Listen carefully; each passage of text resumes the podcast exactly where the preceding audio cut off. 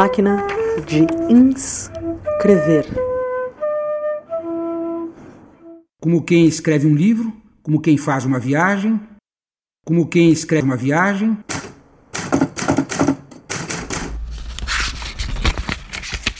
Seminário. Apude sou 300. Comunidade é uma palavra total. Unidade comum. A arte do encontro. No espaço e no tempo. De todos. A comunidade acadêmica é constituída de colunas, torres e helenas imaginárias, ao som de línguas antigas que tendem ao encontro ou desencontro de deuses empiricamente misteriosos. Se um Deus morrer, irei no Piauí buscar outro.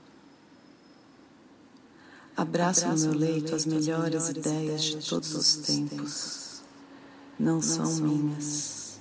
Ninguém pensa só.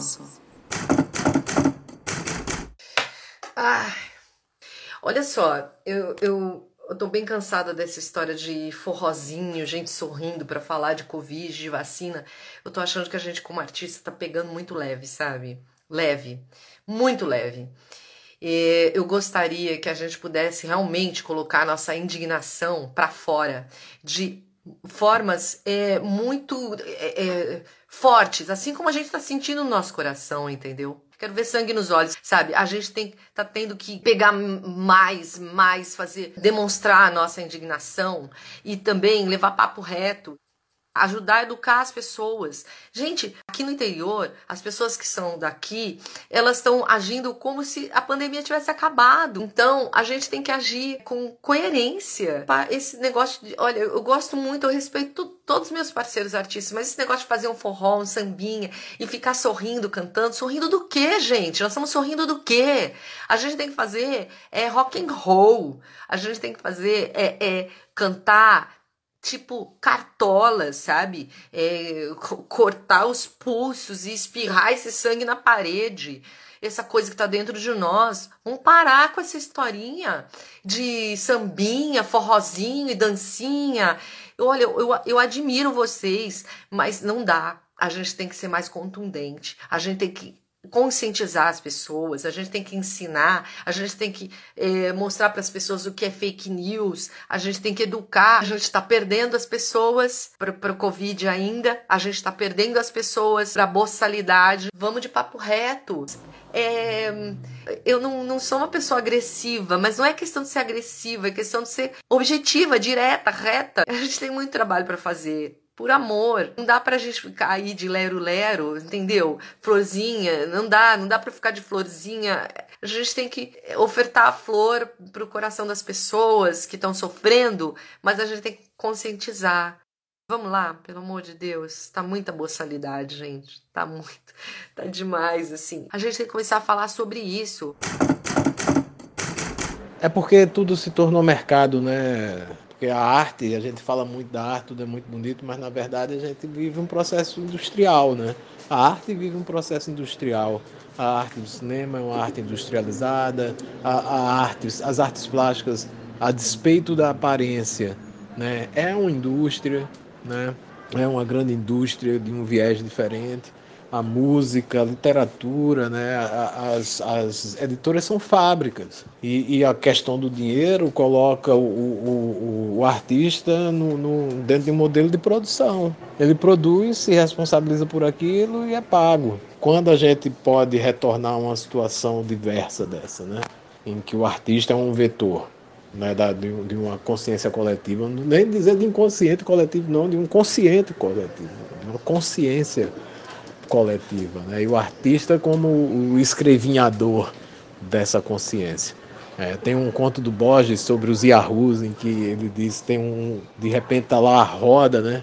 É uma tribo que ele que um, um, esse estudioso visita e vive com eles durante dois anos. E aí o, o conto são os hábitos dos Yahoos. E aí tem uma hora que ele fala, ah, às vezes eles estão lá sentados em círculo, né? Lá à noite e tal, aí de repente um deles se levanta, aí fala umas palavras sem sentido, né? umas palavras estranhas, proféticas. E aí, de repente, ele é o poeta. Ele se torna o poeta, né? E a partir daí, ele é expulso do convívio da tribo. Ele é mandado embora, né? E frequentemente morre, frequentemente morre. Isso é uma imagem muito bonita, né? Essa coisa súbita que pode acometer a qualquer um de nós, né? Que é a, a o lampejo da poesia. O, o, próprio Borges, eu não sei se eu já te falei isso, talvez eu já tenha falado num áudio recente, eu falei isso para alguém. Mas o próprio Borges, ele conta que ele, ele com a coisa de ter ficado cego, ele ficou meio bolado e tal. Aí o editor disse, cara, se você escrever 30 poemas no ano, a gente faz um livro. Aí ele disse, porra, 30 poemas, cara. Não é possível que não ocorra uma pessoa 30 ocasiões de poesia no ano, né? Então, assim, é isso, porque o poeta é esse, é esse a quem ocorre a poesia, né? Como uma, um, um impulso elétrico que vem de tudo, né? Que vem de todas as coisas. Eu acredito muito nisso, assim, acredito muito na alma coletiva do fazer artístico. Mas a gente vive num mundo de produção, né? A gente tem, tenta romper com ele continuamente. Mas ao mesmo tempo existe uma vontade de certos reconhecimentos. Mas essa ambiguidade precisa ser cuidada, precisa ser tratada, né? precisa ser discutida. E, e, é preciso que a poesia venha de todo mundo, né? Mesmo que seja alguém que condensa ela, né? Aquele cientista está lá com aquela pipeta lá condensando aquele líquido que no final das contas tem, é uma solução para algo. Enfim. Na esfera da produção de si mesmo. Tenho fome de me tornar em tudo que não sou. Tenho fome de ficção, ficciones, ficcionários. Tenho fome das fricções, de ser contra, ser tudo que não sou, ser de encontro a outro ser. Tenho fome do abraço, de me tornar o outro, em tudo que não sou, me tornar o outro em tudo, me tornar o outro a outra, doutro, doutra, em tudo, em tudo que não sou me tornar o outro, de me tornar não o nome distinto, o outro distinguido por um nome distinto do meu nome distinto. Tenho fome de me tornar no que se esconde, sob o nome, embaixo do nome, no subsolo do nome, o sobnome, o sobnome, e que por uma fresta, num abraço contíguo, penetra.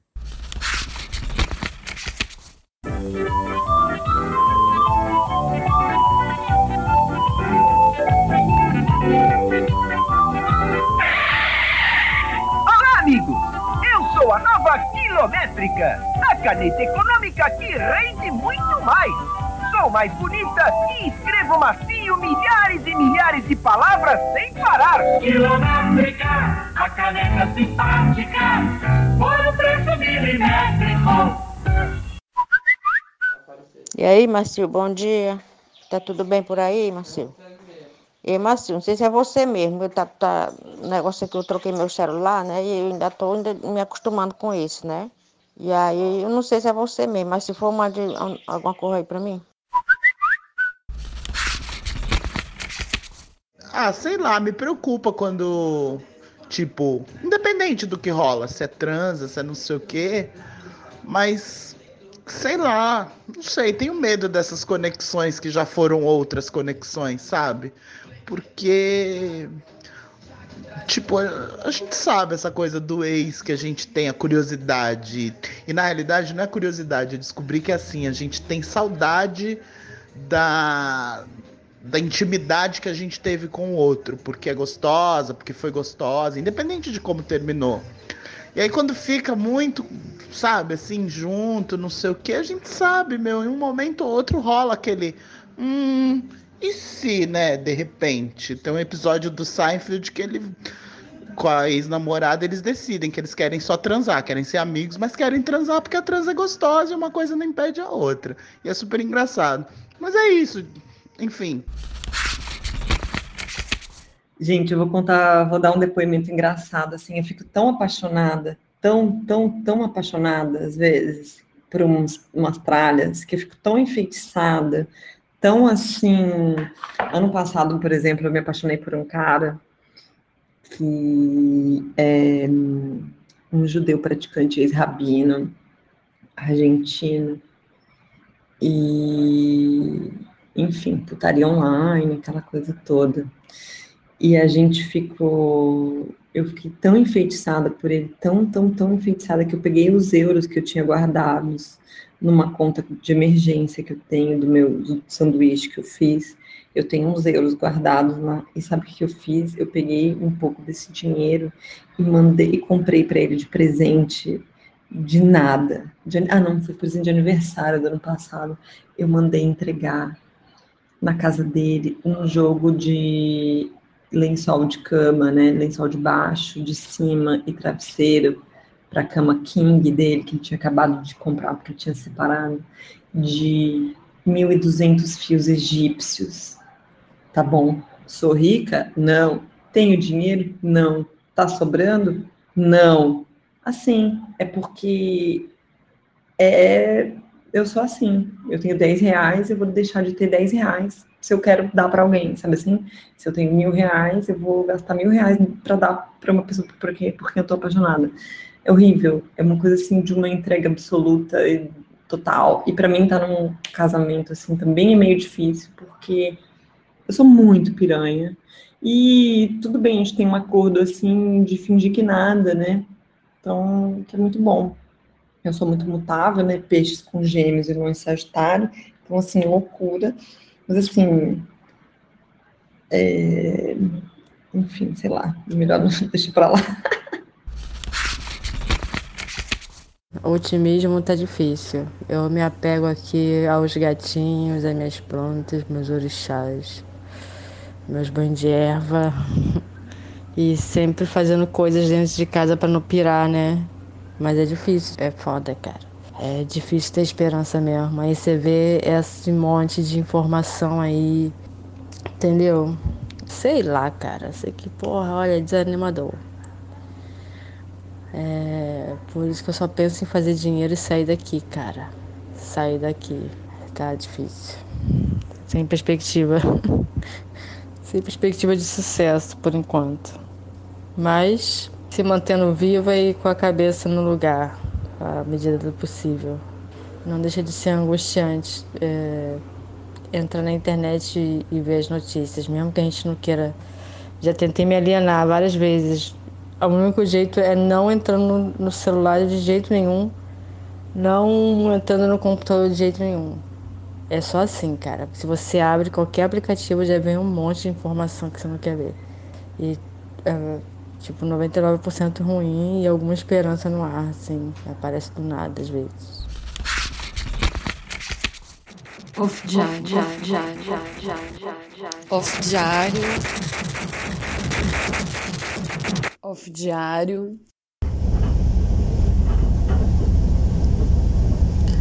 diário. É estar pleno de amor ou je suis entouré d'amour. É, esse off-diário é uma confissão de ideias, imagens e sensações. E não pretende forçosamente falar a verdade, mas se não dizer o que sinto porque esse ano, pela primeira vez, me questionei sem medo e com uma consciência de si madura e gostosa, ou seja, daquelas que não nega, que ama o amar e ama o viver, apesar de tudo. Me pus a pensar realmente se fazer uma tese em filosofia equivale a esse ensinamento que se possa fazer um caminho de vida, um caminho existencial, um caminho amoroso, sincero e prático no âmbito do real. A filosofia que questiona não somente as práticas políticas e éticas para um todo que a gente chama planeta Terra ou coletivo, mas também sobre a experiência vivida e esses momentos de tete a tete, em que uma frase dita com consciência ganha a sensação de finalmente conseguir viver a vida. Tentam nos convencer que é natural, normal esse mundo cão que vivemos, que é preferível aceitar as violências e os tratamentos que nos reduzem a seres moribundos. Mas desobedecendo, desobedecendo a colonialidade, desobedecendo o patriarcado, desobedecendo, me sinto vitoriosa porque com minha boca consegui dizer ao mundo que amo amar e que está dando certo. Porém, o fato é, não é ter um namorado, ter um marido, ter uma casa que vai me fazer ser gente, ou me sentir ou me exibir para um mundo de likes virtualmente bonito e cheio de filtros. É a relação, é a conexão que estabelecemos, é a aliança, é a memória. Essa devagada vem desde que fui participar no Festival de La Roya, porque eu fiquei recarregada. É um festival na fronteira da França e Itália dedicado ao engajamento político, sobretudo nas questões de migração, porque muita gente desse festival acolhe e recebe os imigrantes que vêm fugindo da Itália. Que lugar mágico, de generosidade e carinho político, posso dizer que essas palavras assim escritas e faladas ficam esvaziadas, mas que recarregam e como me recarregam. E mesmo depois de um dia difícil ou de mal olhado, porque existe, é real, a resposta é na defesa, ou como Maíra, minha amiga, diz, guerra epistêmica. Encontrei tanto amor no festival, amor político, generosidade, solidariedade. Não é fácil porque eles tiveram enchentes. É uma região que tem muita no verão tem chuva e, e destrói, ao mesmo tempo que tem as lutas de imigração na fronteira. E, claro, o estado policialesco das leis e da repressão, sobretudo a repressão a quem é solidário. Foi tão bom me sentir acolhida, sem hipocrisia ou qualquer outra coisa assim. De amar o amor e saber que não me sentiria um objeto, porque nem tentou me manipular. É... Por isso esse título. Porque estar pleno, estar rodeado de amor é também uma arma. E que complicado é explicar a palavra comunicação, que tem também o poder de defesa, a escrevivência e o axé. Laroyeixo. Off diário. Off diário.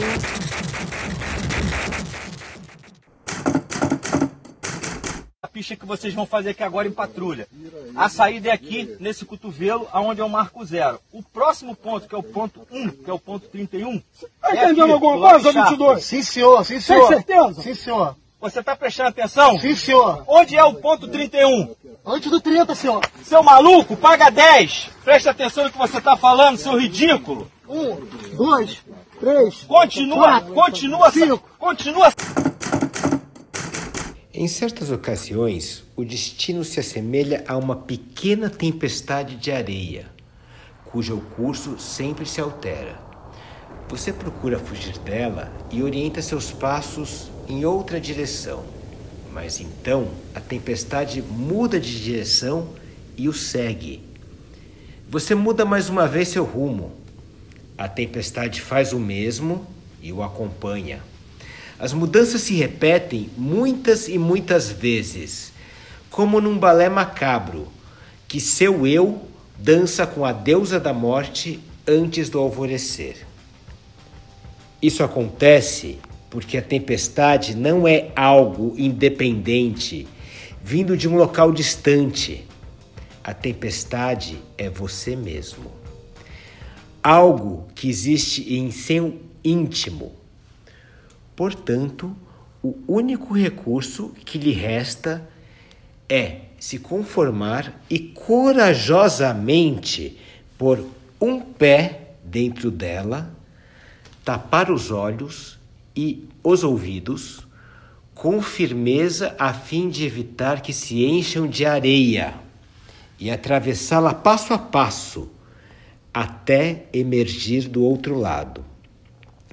É muito provável que lá dentro não haja sol, nem lua, nem norte e, em determinados momentos, nem hora certa.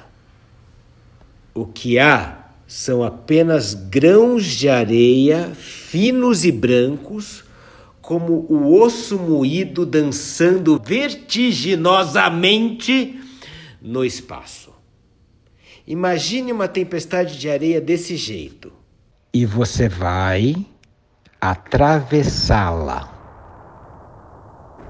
Falo da tempestade, dessa tempestade violenta, metafísica e simbólica. Metafísica e simbólica, mas ao mesmo tempo cortante como mil navalhas. ela rasga a carne sem piedade. Muita gente verteu sangue dentro dela, e você mesmo verterá o seu sangue rubro e morno, e você vai apará-lo com suas próprias mãos em concha, o seu sangue e também o de outras pessoas. E quando a tempestade passar, na certa lhe será difícil entender como conseguiu atravessá-la e ainda sobreviver. Aliás, nem saberá com certeza se ela realmente passou. Uma coisa, porém, é certa: ao emergir do outro lado da tempestade, você já não será o mesmo de quando nela entrou. Exatamente. Esse é o sentido da tempestade de areia.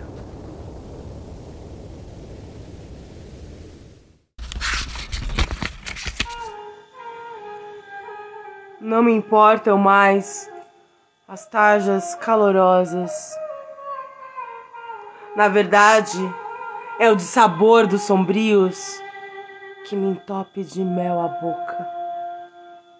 Senha de embarque.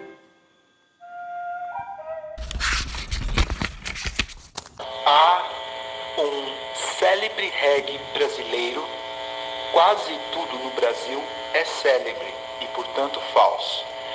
Em que se canta gnomos livres em Marte, fumando cigarros verde e amarelo. O refrão informa que o eu lírico, que é quem canta em primeira pessoa, viu gnomos. E isto se dá seguido de um caricatural ha-ha-ha, com seis has, sendo o último ha com duração estendida, antecipando a troca de gnomos por duendes. Se faz notável o tom literário que a presença do vocábulo casmurro traz. Gnomos querem ajudar. Vamos lá dominar os casmurros.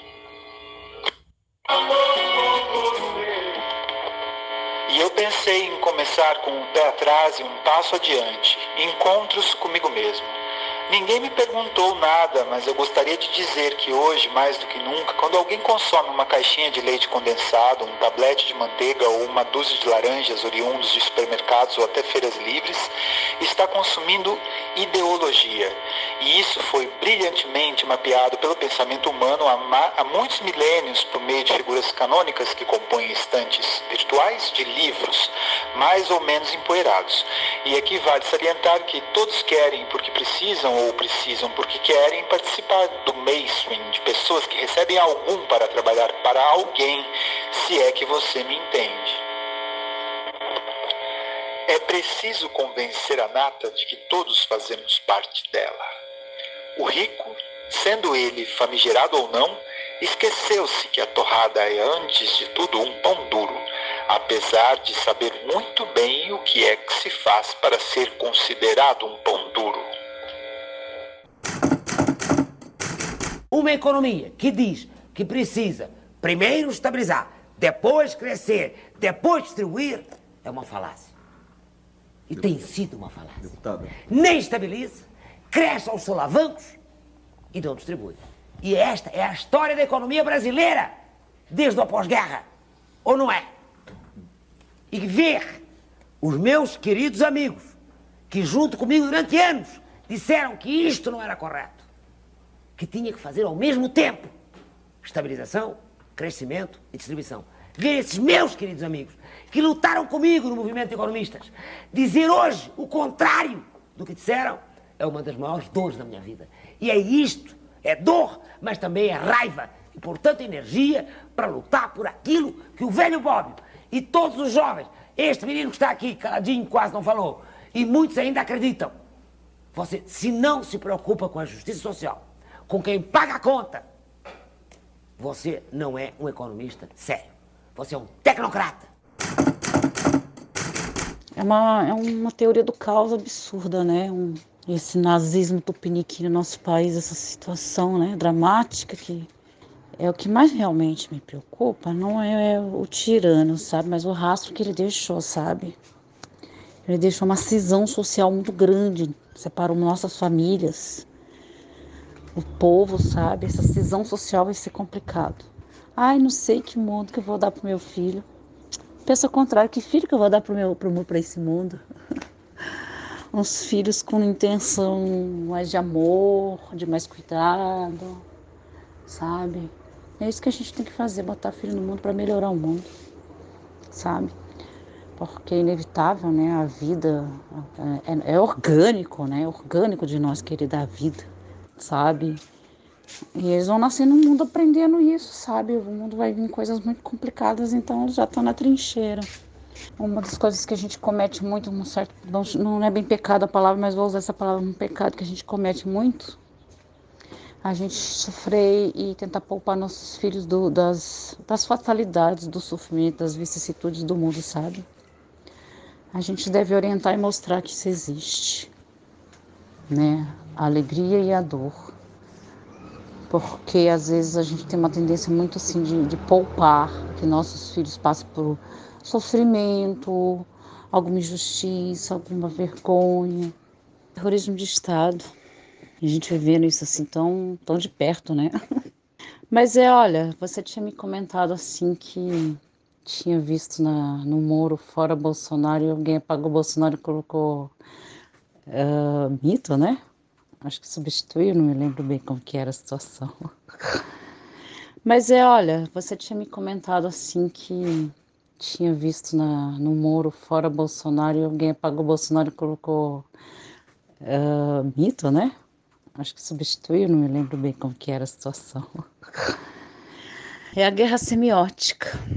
É a guerra semiótica, é a guerra das palavras, é a guerra dos sentidos. É uma coisa bem interessante para a gente observar, viu? Acho que está acontecendo um monte de coisa, a gente está observando e a gente tem que observar e tentar escrever o máximo das coisas que estão acontecendo no presente, a história do presente. Estou num processo de me afastar de grandes centros, viu? Dar essa oportunidade, né, de morar em cantos assim. Que não tem muita acumulação, muita aglomeração, são pessoas mais da comunidade mesmo, sabe? Se ajudar, sabe? Amigos que a gente fala, ó, a gente tem que fazer alguma coisa, vamos se unir, vamos procurar um canto mais sossegado, porque o negócio vai pegar, né? É, mas se eu for pra um lugar muito quieto, assim, muito tranquilo assim, eu fico, eu não fico muito sossegada não, sabe? Eu sou meio saudade de trincheira, né? Eu gosto meio de trincheira mesmo, da, da batalha, não muito da fuga, desse tipo de fuga. Mas eu acho que eu vou ficar, tô no caminho do meio, né, mano? Eu tô num lugar sossegado, tranquilo e tô aqui na guerrilha cultural. Observando essa guerra semiótica e fazendo a nossa parte como a gente escreve, né? Tem essa essas trabalho intelectual, vamos chamar assim, né, entre aspas, né, mas de pensadores, né, a gente tem que estar atento, é isso, a gente tem que lutar com as armas que sabe. E vou ficar na guerra das palavras aqui, nessa guerra, nesse conflito, vou observar, vou estudar isso, vou escrever sobre isso e é isso que eu sinto. Ah, esperança acho que às vezes é uma, uma isca. Uma professora que falou que o que é esperançar Vamos esperançar, não vamos ficar com dor de esperança, vamos esperançar. Porque esperança, a gente fica esperando né, uma, uma coisa aconteça, né? Esperançar quando a gente está trabalhando por isso.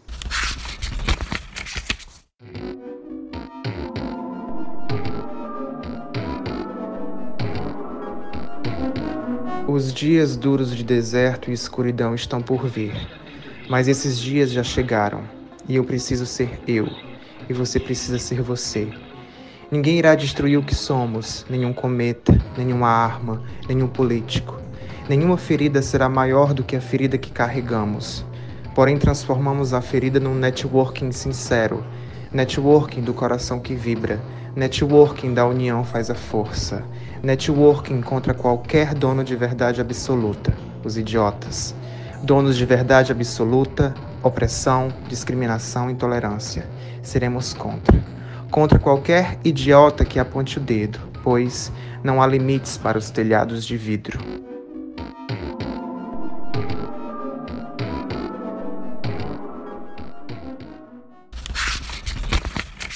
Ali, todo mundo é quieto, todo mundo respeita um ao outro. Tem. Esses rapazes também eu não conheço e nem pretendo conhecer, tá? Aí agora fica, a Edneuza fica chorando. É a moça que mora embaixo porque, coitada, quer trabalhar. Esses vagabundos ficam fazendo essa, essa tipo de anar anarquia. Eu não sei, filho, o que, que a gente faz mais. Os inquilinos só dão trabalho. Os que têm bom, os outros querem tirar, porque é impossível. Filho, o melhor que a gente faz, vender, sei lá. Eu, por mim, eu, olha, de coração, venderia. Porque você aluga a casa, as pessoas largam tudo, tudo quebrado. Na minha casa estava com 52 furos nas paredes. Estragaram meu azulejo tudo, sabe? Mas isso eu não estou falando que você tem nada com isso, só estou falando assim, o tipo que a pessoa não tem mais aquele inquilino bom, que respeita, que paga. Eu não sei, filho, o que, que a gente tá para fazer.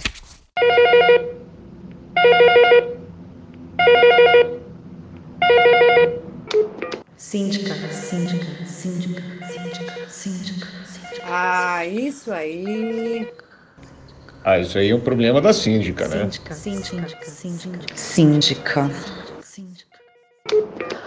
Oi, gente. É, então, é muito complicado. Eu eu tô apenas há 10 dias longe do prédio e eu realmente precisava desse tempo para poder trabalhar, não estou conseguindo me concentrar e não é possível que vocês não consigam, não consigam um, esperar um pouquinho, assim, eu acho que tem muita tá rolando muita talvez dependência é, é, porque olha são só 10 dias que eu tô longe, né? As coisas estão acontecendo, eu tô me comunicando por e-mail e tal, mas realmente está muito complicado, assim, não, não dá para um prédio ficar tão dependente assim de alguém, a gente tem que criar formas de independência. É, eu, não, eu não sei como é que a gente é, e, e, e, depois que eu sair, como é que vai ser, sabe? É, a gente tem que começar a criar formas onde as pessoas consigam lidar com suas responsabilidades também, assim, a questão do lixo, né?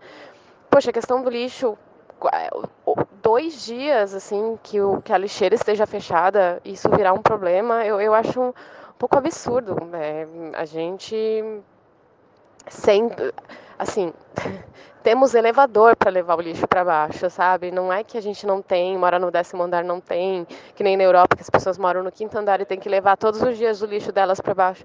Não, a gente tá, né, num prédio que tem elevador. Você tem um lixinho, leva para baixo. Qual é o problema de dois dias? Ou então guarda no dia que tiver aberta a lixeira no seu andar, assim. É que para mim realmente fica é, é muito complexo, assim, essa coisa de não poder também imaginar um dia sem a faxineira fazer faxina, sabe? Que desespero é esse?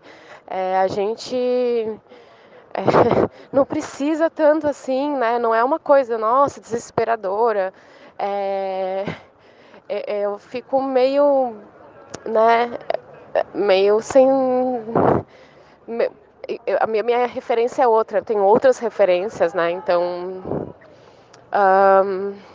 Não sei, gente. Eu, eu, peço só um, alguns dias de respiro, por favor. Assim, peço a compreensão de vocês.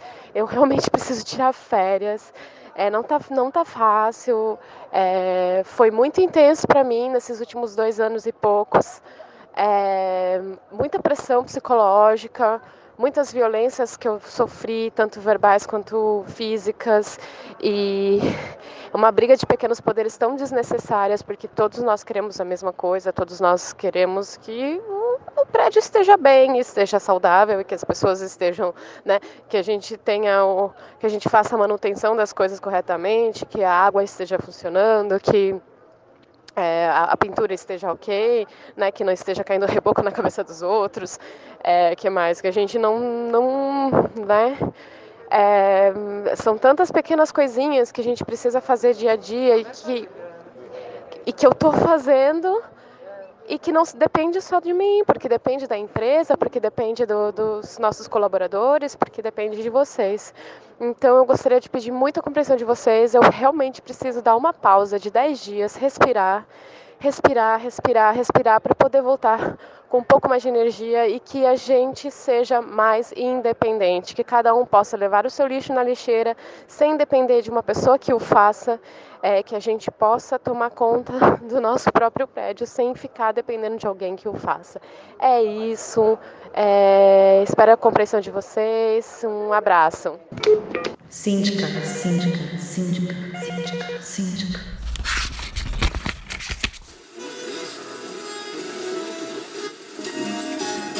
E se a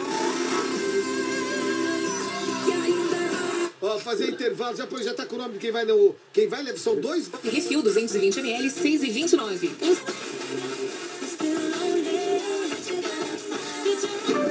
Com Carlos Alberto Sardenberg. Padres, freiras, pastores. Tá, que foi benção pura, hein? 60 reais eu comecei com um monte de cliente.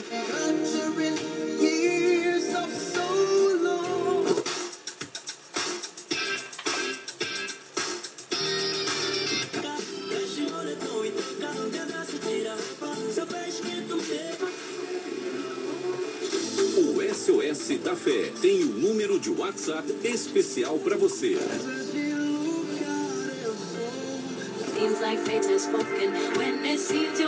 Broken. Essa semana, quando meu avô era vivo. Toca ela pra mim, pra mim relembrar esse... Muito bem a ela, né? Mas milhares de pessoas... Mas estava linda e a boca Oito. Eu já falei aqui há anos atrás, já contei a história. 11 983 21 40 I don't wanna see me. I don't wanna panic. Quero Supremo as decisões cautelares elas são levadas para referendo do plenário. Então, o que estava em jogo é o referendo da medida cautelar. Uma pessoa que tem Deus, que 15 dias, aí começou a desper- despertar uma força dentro de mim que eu não tinha. Ah, e com um detalhe. No último jogo ganhou do campeão de 4 a 0. Pode estar muito interessado em reatar com o PSL, mas não vai ser tão fácil. E tá desfazendo esse trabalho que.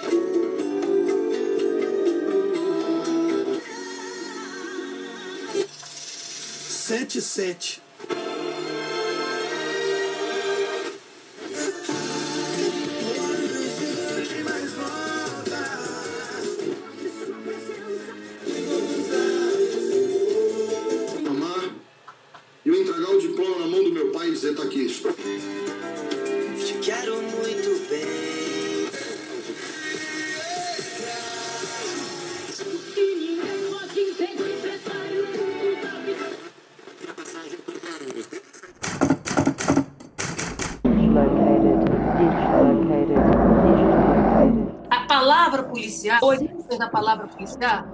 Polis, cidade, quer dizer política em inglês. Policy, policing, police, politics. Essas três coisas, todas elas vêm de uma coisa chamada polis, cidade, exercício de governo na cidade. Isso quer dizer que na origem né, de uma cidadania encolhida, de um mundo monárquico ilustrado, governar o mesmo que policiar. Tanto é que, no caso brasileiro, a Intendência Geral de Polícia, que dá origem à Polícia Civil, tinha funções de chefatura de polícia. Era o alcaide, também nos países de tradição latina, espanhola, como de resto em quase toda a Europa, tá? como os xerifados. Então, ou seja, o sujeito acumulava. Quem cuidava da iluminação pública no Rio de Janeiro, no Império, é a polícia. Porque a polícia exercia a função de prefeitura. Porque policiar o mesmo que governar. Governar significava civilizar o povo. Isso era um modelo de 1700 e pouco, na época do, do iluminismo, né, do mundo, do- entrando no mundo esclarecido. A questão da democracia, da ampliação da cidadania, da luta por direitos, é que se percebeu que você não pode confundir policiar com governar. Portanto, policiar não tem nada a ver com avanço civilizatório, exceto se você esteja interessado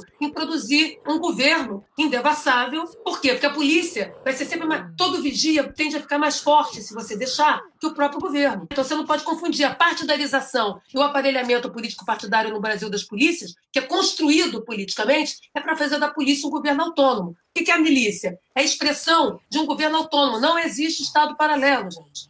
É um governo autonomizado, que agora pode peitar o Estado, o governo eleito, o parlamento e o judiciário.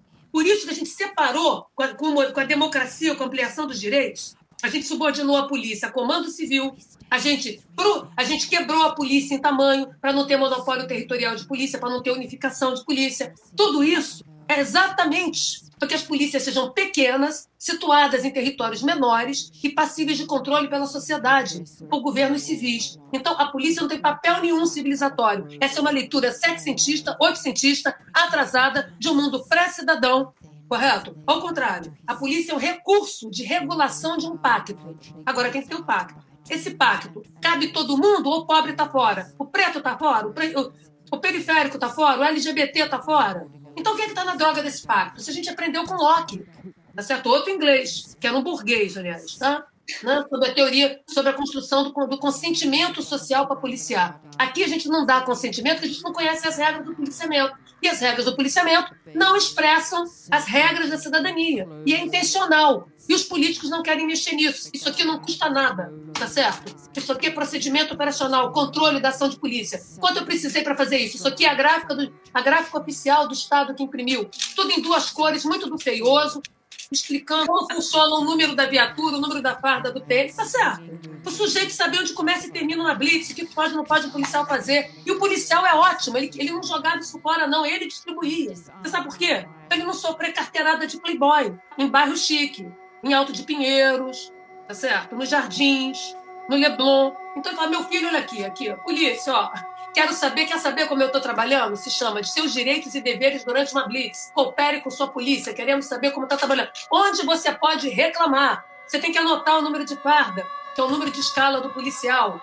Correto? A, a viatura tem um número. Por aquele número, entendeu? E o nome de escala do policial você sabe. Por isso que ela é ostensiva. Isso a gente aprendeu com os ingleses.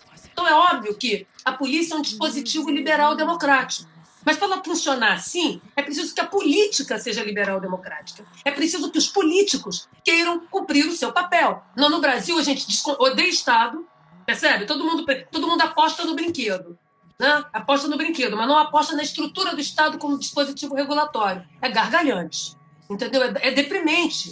Porque nós temos que né, repensar esse Estado por luz do sol dentro dos porões do Estado para gerar accountability. Polícia é accountable, produz accounts para ser account, para produzir accountability. Por que eu estou falando inglês? Porque eu não vou traduzir para português, porque português é prestação de contas. E prestação de contas é um pedaço do accounts. É um pedaço da accountability. Accountability é responsabilizar a cadeia inteira decisória, do policial aqui até o governador. Então, olha como é importante a gente pensar, essas coisas estão ao alcance da mão, gente. Essas coisas você não gasta dinheiro. Agora eu gasto milhões com uma câmera de vídeo que produz impacto. O que, que vai acontecer? As pessoas vão se acostumar com aquela rotina e vão descobrir como contornar a câmera de vídeo se você não tiver um bom procedimento, não tiver mecanismo de transparência, não tiver controle do armamento individual, se não tiver controle do uso da munição. Portanto, atrás da câmera tem que ter uma infraestrutura, assim como o policial, para que a câmera funcione bem. Ela não vê sozinha. Tá certo? E aqui o que a gente faz? A gente dá a gente atribui tudo a um salvador da pátria. Tá certo? Como é que a gente faz? Falta vontade política no, no governante, falta espírito republicano. Quando a gente põe tudo na conta do sujeito político concreto, a gente matou, o Estado matou a política pública, sobra o quê? A disposição individual e a família.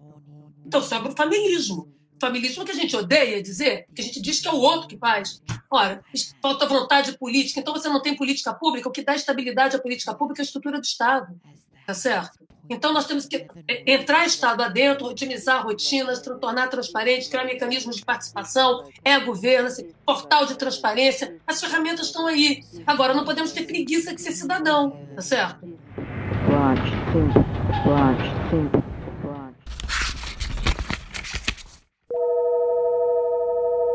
Me mentiram quando disseram: querer é poder. Algumas coisas só chegam quando perdemos o bilhete de passagem, o horário do trem, o medo da solidão, a palavra certa. Conviver dentro dessa caixa sozinha, branca, preta, branca de lua, escura de dimensão, branca de vontade, escura de presença branca de paz, escura de romantismo. Eu olho em um espelho infinito e todas as cores dos cataventos passam a um triz do meu afago, como uma cereja quando a vontade já passou. Se eu não posso caçar, tenho que ser presa. A pressa me fez perder tudo. Na casa de espelhos, não sei se sou eu, se é o tempo, o mundo ou o outro. Quem me deixou assinar essa saída? Se a direção é névoa extraviada.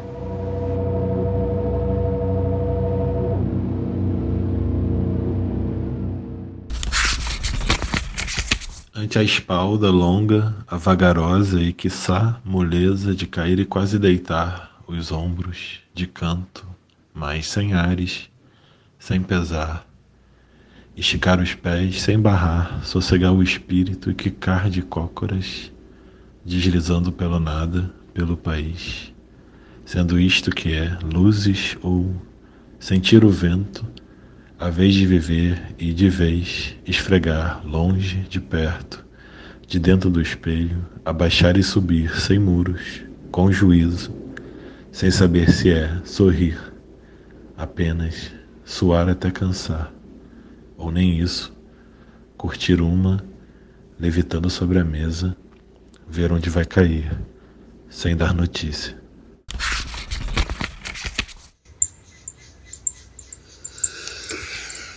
A lua, que é a própria imagem do capricho, olhou pela janela enquanto dormias em teu berço e disse consigo mesma: Esta criança me agrada.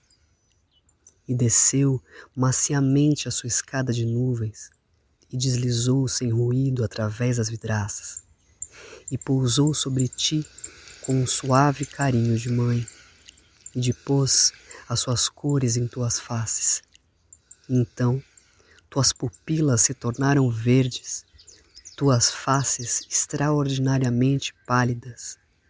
Foi contemplando essa visitante que os teus olhos se dilataram de modo tão estranho, e ela, com tão viva ternura, te apertou a garganta que ficaste para sempre com o desejo de chorar. Entretanto, na expansão da sua alegria, a lua invadia todo o quarto, como uma atmosfera fosfórica como um peixe luminoso, e toda essa luz viva pensava e dizia: Tu sofrerás eternamente a influência do meu beijo, serás bela à minha maneira, amarás o que eu amo e o que me ama, a água, as nuvens, o silêncio e a noite, o mar imenso e verde, a água informe e multiforme, o lugar onde não estiveres, o amante que não conheceres, as flores monstruosas, os perfumes que fazem delirar, os gatos que desmaiam sobre os pianos e gemem que nem as mulheres, com uma doce voz enrouquecida. E tu serás amada pelos meus amantes, cortejada pelos meus cortejadores. Serás a rainha dos homens de olhos verdes a quem também estreitei a garganta em minhas carícias noturnas, daqueles que amam o mar, um mar imenso, tumultuoso e verde, água informe e multiforme, o lugar onde não estão, a mulher que não conhecem, as flores sinistras que sugerem incensórios de alguma religião ignota, os perfumes que turbam a vontade e os animais selvagens e voluptuosos que são os emblemas da sua loucura. E é por isso, maldita e querida criança mimada, que estou agora prosternado a teus pés, buscando em toda a tua pessoa o reflexo da terrível divindade, da fatídica madrinha, da ama de leite envenenadora de todos os lunáticos.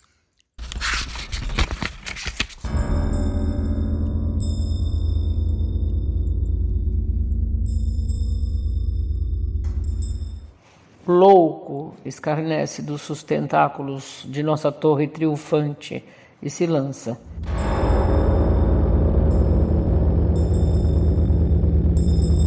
Importa de onde ou para onde, se lança no êxtase do movimento, direto ao abismo, assim como nos foi designado. Dançarinos doidivanos, ao menos, insubmissos à fortuna, e não cativos das vestes oblíquas de suas moiras. Hoje é o dia da deusa Brigitte, Não por acaso, o frio esmorece, os pirilampos rodam sobre si mesmos. A anunciação da nova poesia ruge. Somos cientes do tremor nos sulcos mais subterrâneos, do centro da terra tocado, antes o ventre imaculado da deusa viva, agora arqueologia visionária do Homo Demens, esfarelando o pórtico primoroso do sobre-humano.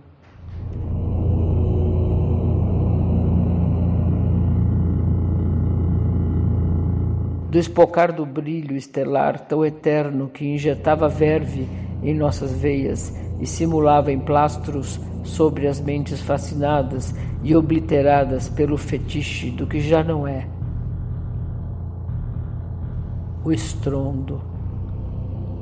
Tijolo por tijolo, a entropia da argamassa sustentada, imposta, disfarçada.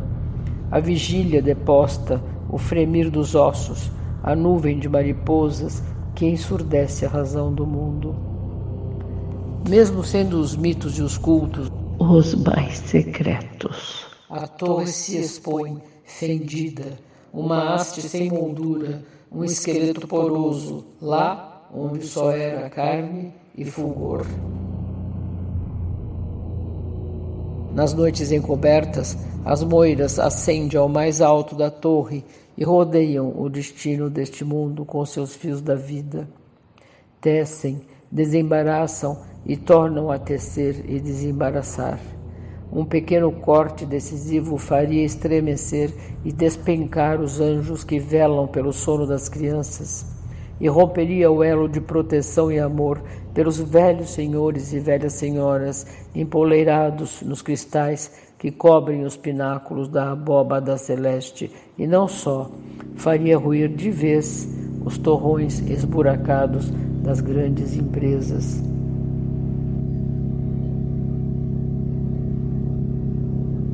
Sem clemência, o corte das moiras sempre está afiado. Tecem, desembaraçam, decidem, imputam, cortam. A torre, não. A torre cresceu para fora, cresceu duzentos anos. Nasceu da pretensa necessidade de se esgueirar na vida, esquecendo a morte, ostentando nas máscaras dos cegos seu anel de Salomão bailando num cenário pouco fortuito e pretensioso demais, como um espadachim forja cruzes e balança bandeiras feitas rosas dos ventos atrás da conquista impossível de devorar infernos e engendrar horizontes.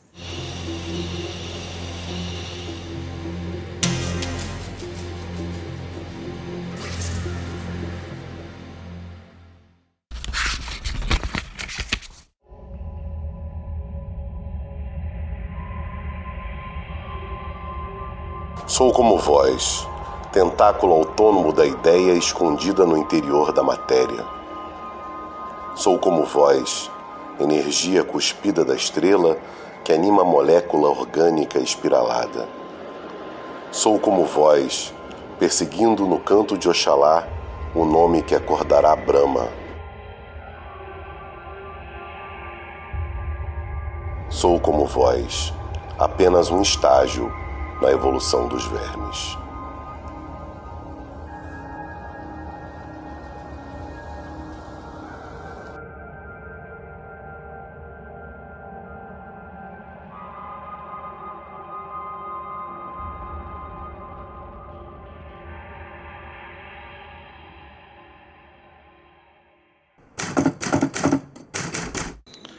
Alto parto. Escrevo a partir da minha ânsia, da ressonância autofágica e exorcista, da tentativa inútil de reter uma alma que se esvai, do peso revelador dos meus próprios ossos, de dentro da jaula tácita das minhas convicções, do assalto recebido por uma alma inquieta, do objeto não revelado e onipresente, desde a desconstrução espiritual, diante da transmutação nada voluntária, sentado ao lado da bacia que contém as minhas vísceras, da erupção catártica, da cura amarga da chaga invisível, da força que jorra por poros e boca, da tensão do arco da promessa a ser cumprida, do poder que me acomete sem vazão, da temporalidade que não eterniza, do soco no estômago do faminto de afetos, da vontade de experimentar-se, do clarão assustador na noite infinita, do olhar desassombrado da entidade presente, da compreensão do gemido da cigarra, da noite alta que tardará a ceder, da palavra não dita, do gesto contrafeito, da letargia da matéria exausta e humana, da sublimação do éter e do carbono, da metamorfose em um átimo, do inexorável novo ser que brota,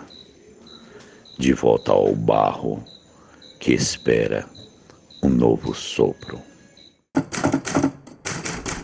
Os homens ocos. Entre a ideia e a realidade, entre o movimento e a ação, tomba a sombra, porque teu é o reino. Entre a concepção e a criação, entre a emoção e a reação, tomba a sombra. A vida é muito longa. Entre o desejo e o espasmo, entre a potência e a existência, entre a essência e a decedência, tomba a sombra, porque teu é o reino, porque teu é, a vida é, porque teu é o. Assim inspira o mundo, assim inspira o mundo, assim inspira o mundo, não com explosão, mas com um suspiro.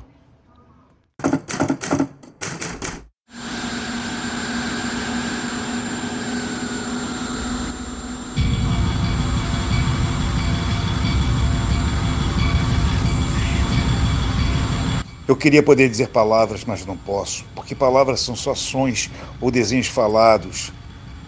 Eu queria poder dizer palavras, mas não posso, porque palavras não representam nada, são só palavras. Não mostram a urgência do que sentimos ou das emoções que tivemos, ou das que um dia possamos ter, porque são palavras.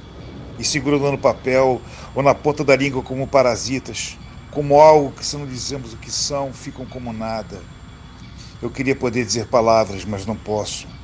Porque palavras são só estímulos nervosos levados ao cérebro. Não cravam o significado de uma língua lambendo o olho, que não é do furacão, mas provoca um.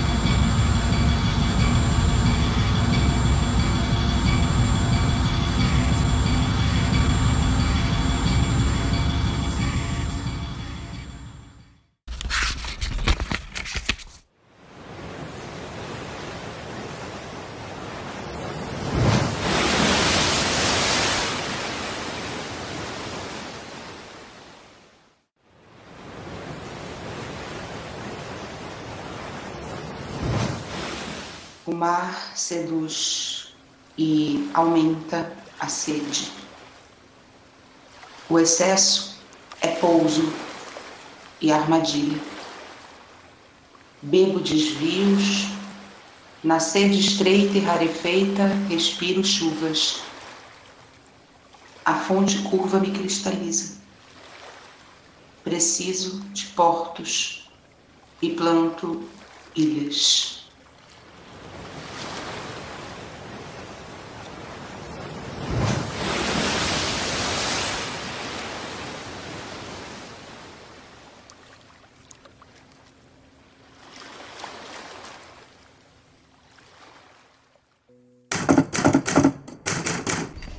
Como quem escreve um livro, como quem faz uma viagem, como quem escreve uma viagem.